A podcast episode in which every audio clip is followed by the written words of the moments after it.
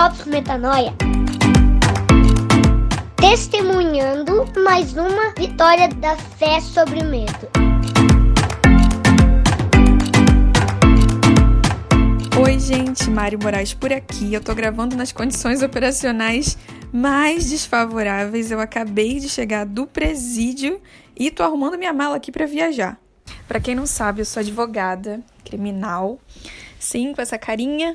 Se você não conhece também, vai lá no Instagram, arroba você há de ver alguma foto minha. Mas o que interessa é que sim, eu sou advogada e eu trabalho com um amigo, é, dando assessoria jurídica criminal e, e eu gosto muito dessa área. Eu me sinto muito privilegiada porque é uma oportunidade assim de colocar muito em prática as coisas que eu acredito, que eu aprendo com vocês aqui no Metanoia e estar, né, com a população encarcerada ensina muito a gente, faz a gente se tornar mais grato, faz a gente valorizar a vida, faz a gente se tornar mais humildes, mais misericordiosos, especialmente se você é o tipo de pessoa que se vê, né, naqueles que são também oprimidos. E eu acredito que esse é um mistério deixado por, por Cristo, né? Ele disse quem fizer a um, dos meus pequeninos, a mim estará fazendo, né? E também uma das minhas passagens favoritas, lá em Mateus 25, acho que versículo 31 e seguintes, ele separa as ovelhas dos bodes, né? E as pessoas que ele chamou para perto de si e chamará, né, no dia derradeiro, são as pessoas que deram de beber a quem tinha sede, quem deu comida a quem tinha fome, a quem deu roupa, quem deu roupa a quem estava nu e quem visitou é, as pessoas que estavam presas, né? Porque quem fez a quem precisava fez a ele em pessoa. Então, essas pessoas, inclusive, que auxiliaram esses pequeninos, a maioria delas nem sabia o que estava fazendo. Tanto que elas falaram: quando que a gente fez isso? A gente nem, nem é isso tudo, né? e é interessante que as ovelhas eram essas pessoas que simplesmente fizeram de coração grato e acolheram o quanto podiam e os bodes eram as pessoas que estavam falando, mas a gente expulsou demônios em seu nome, mas a gente é, fez e aconteceu. Eram os religiosos, né? Que tinham consciência religiosa de terem feito muita coisa, mas não tinham dado água a quem tem sede, enfim, visitado quem estava na prisão. Feito esse parêntese da relevância do trabalho né, no âmbito carcerário, especialmente num país como o Brasil, que não respeita é, as leis, as normas internacionais é, sobre esse assunto. E é muito triste ver isso, porque as pessoas têm um imaginário de que na prisão tem pessoas muito perigosas, pessoas muito diferentes das pessoas que a gente vê num, num departamento público qualquer uh, ou no supermercado. Isso não é uma verdade. Tem muita gente honesta, tem muita gente que cometeu um erro na vida, inclusive igual ao que você ou eu cometemos, mas porque você nasceu num bairro diferente ou tem uma cor de pele diferente, as consequências não foram as mesmas. Inclusive, foi um trauma muito grande para mim, assim. Eu, eu entrei na faculdade com 17 anos e eu já fui logo ser estagiária no núcleo penitenciário, na Defensoria Pública, e atender pessoas da minha idade, com 18 anos, super novinhos e novinhas também. Me gerou um impacto muito grande, porque eu via pessoas que estavam fazendo as mesmas coisas, as mesmas, enfim, travessuras, digamos assim, que os meus amigos de classe média, só que as consequências eram muito injustas. E, e isso mexeu muito comigo e sempre tive meu coração movido para essa área e me sinto extremamente privilegiada por poder atuar nisso. Mas por que, que eu tô falando nisso com vocês? Porque me chamou muita atenção enquanto eu estava atendendo né, as internas lá do presídio. Hoje eu fui a um presídio feminino eu espero trazer mais desse assunto para vocês, mas eu queria focar num versículo que ecoou muito na minha cabeça enquanto eu fazia o atendimento, que tá lá em Salmos. Aquela palavra assim, não sei se vocês já ouviram, pois será como árvore plantada junto a ribeiros de águas, a qual dá o seu fruto no seu tempo, as suas folhas não cairão, e tudo quanto fizer prosperará. Tá lá em Salmos 1, 3, essa parte, né? será plantado como árvore junto ao ribeiro e tudo que fizer prosperará.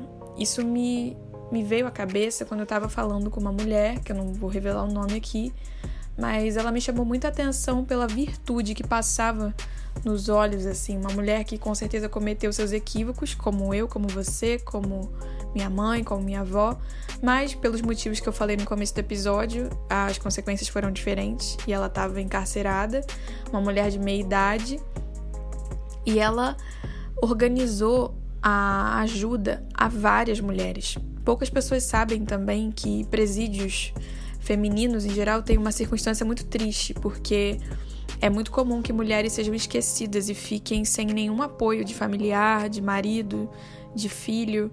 É, elas ficam lá presas, e ao contrário dos homens, né? Que tem fila, tem briga para quem vai namorar o homem preso, né? Se você não sabe, fica sabendo.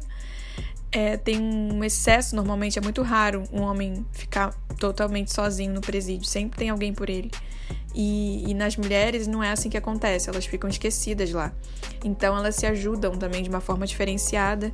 E os, os bons advogados também têm essa empatia de atender uma mulher presa de uma forma diferente. Né? E aí, essa mulher me chamou muito a atenção porque ela passava muita, muita serenidade no olhar e, e eu achei muito bonito que, em relação ao atendimento dela, que era, né, pelo que ela pagava, né? Ela tinha condição de, de conseguir pagar um advogado e saber do andamento do processo e tudo mais. Ela soube tão pouco e pediu tão pouco e recebeu, inclusive, o, o serviço como se fosse um favor, assim, cada pequena coisa, exemplo, imprimia o andamento do processo dela, que é uma coisa básica que um advogado deveria fazer. No caso dela, ela recebeu aquilo com tanto afeto, com tanta gratidão, e a maior parte do atendimento dela foi pedindo por outras presas. Isso me chamou muita atenção, porque ela estava tentando resolver uma situação de uma presa que estava com alergia e aí ela precisava de um antialérgico, e a outra já estava para sair, mas não estava sabendo como, e a outra tinha que dar recado para a família dela, porque senão a família ia se locomover para lá, para longe no presídio no dia da visita e não poderia ter visita.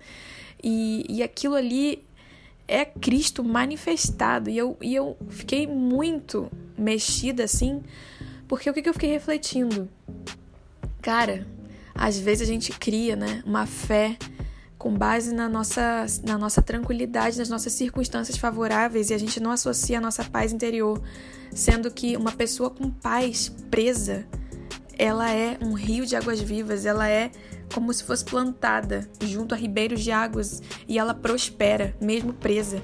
E ela estava saudável, estava bonita, estava forte, ela estava sendo uma bênção. E às vezes você comete uma besteira na vida, né? No caso dela, era um crime simples. E ela é enviada àquele lugar pelas consequências dos atos, claro. Mas, de qualquer maneira, eu, eu fiquei muito bugada, assim, porque chegando lá eu percebi como aquela mulher estava sendo bênção para todas aquelas outras, sabe? E, e como que o fato de você ter o Espírito Santo dentro de você é suficiente para você prosperar e, e, não prosperar no sentido que esse mundo valoriza, né? Porque às vezes a gente fica com problema de, de falar em prosperidade e tal, porque a maldade do nosso coração considera prosperidade uma coisa é, diferente daquilo que é. Mas esse, essa vida, essa justiça, a paz, essa alegria, esses valores do reino de Deus, como eles ficam fortes. Se são eles que estão dentro de você, não importa. Seja como José no Egito, que ficou preso, seja num lugar de destaque, como Daniel, como a Débora, a juíza, na Bíblia, né? Ou qualquer outra situação, se é luz que tem dentro de você, se é vida, você transborda o que há dentro de você. E isso não depende do meio onde você tá. E às vezes a gente tá num lugar mega confortável e a gente fica arrumando desculpa para não transbordar a vida pros nossos irmãos, sabe? No pior lugar, quando você tá mais consciente da sua condição, às vezes, curiosamente ou, e paradoxalmente, fica mais fácil de revelar sua identidade, porque ali nu, sozinha, muitas vezes abandonada ou se sentindo abandonado, você toma mais consciência da finitude da vida e fica mais fácil se conectar com quem você é, com seu Criador, com a sua origem e você transborda. Então, com certeza, a vida que há dentro de você não varia de acordo com o lugar que você está, e eu tô muito grata por ter visto um Cristo encarcerado hoje, que por ter estado ali, naquele momento, naquele tempo de pena, essa mulher já transformou a vida de várias mulheres e que eu e você estejamos à altura daquela que é a mulher mais negligenciada no Brasil, que nós estejamos à altura de uma mulher honrada e presa.